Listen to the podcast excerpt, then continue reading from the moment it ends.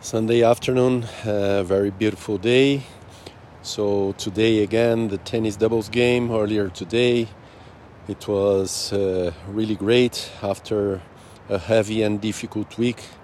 It's great to have fun, to uh, smile a bit, uh, to run, to sweat a lot, also to compete. So, it was really great one and a half hour of tennis, and uh, it was really a good way to refuel and recharge uh, the energy in a way good for the mind.